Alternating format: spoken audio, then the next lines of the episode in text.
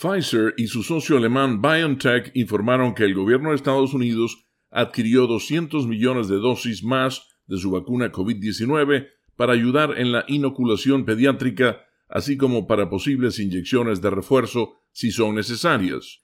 Un funcionario del gobierno con conocimiento del contrato dijo que, como parte del acuerdo, Pfizer proporcionará a Estados Unidos 65 millones de dosis destinadas a niños menores de 12 años incluyendo dosis disponibles inmediatamente después de que sea autorizada para ese grupo de edad.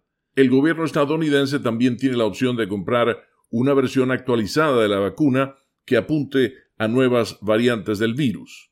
El acuerdo se conoce en un momento en que la variante Delta del coronavirus se extiende por todo el país y aumentan las infecciones, lo cual ha contribuido al debate sobre si los estadounidenses necesitarán o no una dosis de refuerzo este otoño.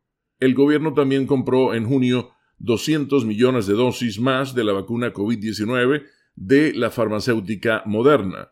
La compra eleva a 500 millones el número total de dosis de la vacuna Pfizer BioNTech que se suministrará a Estados Unidos, de los cuales ya se han entregado aproximadamente 208 millones de dosis, según los datos del gobierno.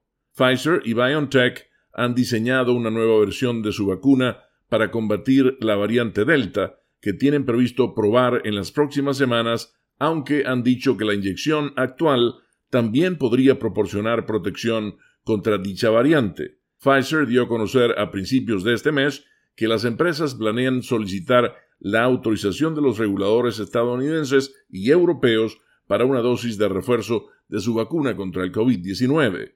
Leonardo Bonet, Voz de América, Washington.